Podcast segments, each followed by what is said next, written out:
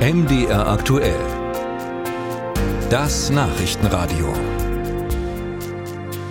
Und da schauen wir direkt nochmal auf die Straße. Lkw-Fahrer haben einen knüppelharten Job. Neben den Stunden und teils tagelangen Fahrten auf den Autobahnen dieser Republik müssen sie offenbar nicht selten auch noch die B- und Entladung übernehmen, genauso wie die Sicherung der Fracht. Eine Gruppe von osteuropäischen Truckern, die hatte jetzt genug davon. Am Karfreitag haben 50 Fahrer auf einem Rastplatz an der A5 in Südhessen gestreikt.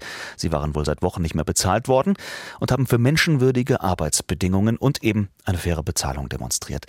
Der zuständige Spediteur aus Polen, der hatte andere Pläne und hatte eine Privateinheit in einem schwarzen Panzerwagen losgeschickt, um den Streik zu beenden. Die Polizei hat das verhindert, aber wie kann das eigentlich sein? Was ist da los in der Branche? Darüber spreche ich mit Ralf Füllings. Er ist Bundesvorsitzender der Gewerkschaft Transport und Logistik. Ich grüße Sie. Hallo. Herr Füllings, greifen wir diesen Vorgang da an der Raststätte in Gräfenhausen mal auf. Schwarz gekleidete Streikbrecher rücken da aus dem Ausland an. Ist Ihnen sowas schon mal untergekommen? Nein, noch nicht. Das haben wir also hier noch nicht gesehen. Ähm, ich finde das auch ganz fatal, geht gar nicht. Ähm, aber so, so ist das leider. Ne? Wir haben hier zu wenig Kontrollorgane und ähm, es wird nicht kontrolliert. Die Leute sitzen wirklich wochenlang in den LKWs, obwohl wir, obwohl wir EU-Gesetze haben, dass das gar nicht dürfen. Und äh, es kontrolliert keiner. Es, es folgt keine Strafen. Das gibt es nur in Belgien. Äh, ich kann Ihnen da Belgien sagen, wir waren da mal gewesen und haben uns das da angeguckt. Da wird ganz rigoros darauf geachtet, dass die 45 Stunden Pause, die die haben müssen, nicht im LKW verbracht werden darf. Entweder müssen die in ein Hotel oder der LKW muss nach Hause. Das zweite was auch nicht kontrolliert wird, ist hier nämlich in Deutschland die Kabotage. Wenn man die nämlich kontrollieren würde, dann würde man nämlich feststellen, dass der eine oder andere LKW gar nicht hier sein darf und nämlich zurück müsste.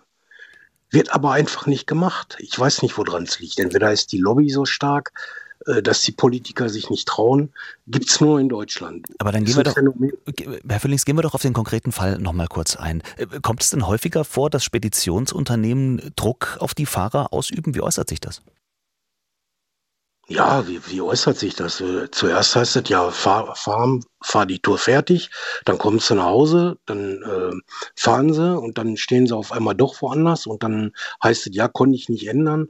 Äh, der Druck wird einfach ausgeübt, indem man sagt, äh, ihr müsst fahren und äh, ja, das ist leider so. Jetzt ist es so, dass diese Fahrer in Gräfenhausen da neben fairer Bezahlung für menschenwürdige Arbeitsbedingungen streiken. Also da ist noch nicht mhm. mal von guten Arbeitsbedingungen die Rede, sondern von menschenwürdigen. Das ist ja eine absolute Mindestforderung eigentlich. Wie geht es dazu in der Lkw-Fahrerbranche? Ja, wie, da, wie das im Ostblock zugeht, kann ich Ihnen nicht sagen. Wir haben hier ja Mindestlohn. Der Mindestlohn muss ja zumindest gezahlt werden. So, da hat sich äh, ja der ehemalige äh, Arbeitsministerin hingestellt und hat gesagt, ja, ich habe den eingeführt und der ist super und jetzt geht's vorwärts.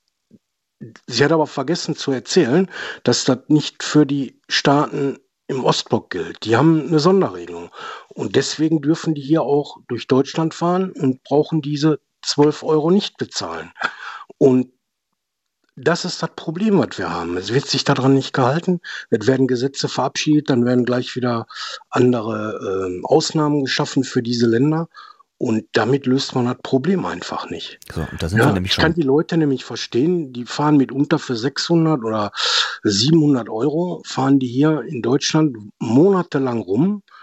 Äh, wir kennen das hier von den Container-Terminals. Da sind die teilweise monatelang übernachten da. Da ist keine Toilette, da ist gar nichts. Das ist wirklich eine Katastrophe und keiner guckt danach. Dann sind wir nämlich direkt beim Punkt. Keiner guckt danach. Was muss denn unternommen werden? Wer ist dafür verantwortlich? Ja, wer ist dafür verantwortlich? Eigentlich ist der Gesetzgeber mal verantwortlich, der da dafür guckt. Aber jeder guckt ja weg. Es wird doch permanent weggeguckt. Parkplatzsituation haben wir doch seit 30 Jahren. Seit 30 Jahren haben wir die Parkplatzsituation und äh, es hat sich doch nichts geändert. Es wird immer nur äh, erzählt, dann ist wieder ein, ein ja. Das klingt jetzt nach einer ziemlich äh, naja, traurigen Bestandsaufnahme. Das heißt, Sie haben da wenig Hoffnung, dass sich was tut? Ja, es tut sich was, aber langsam. Ne? Es, äh, das Problem, was wir in Deutschland ja auch haben, ist, die meisten Kollegen sind doch gar nicht organisiert. Wie sollen die Gewerkschaften sich denn durchsetzen, wenn nur 10% der Fahrer organisiert sind, wenn überhaupt?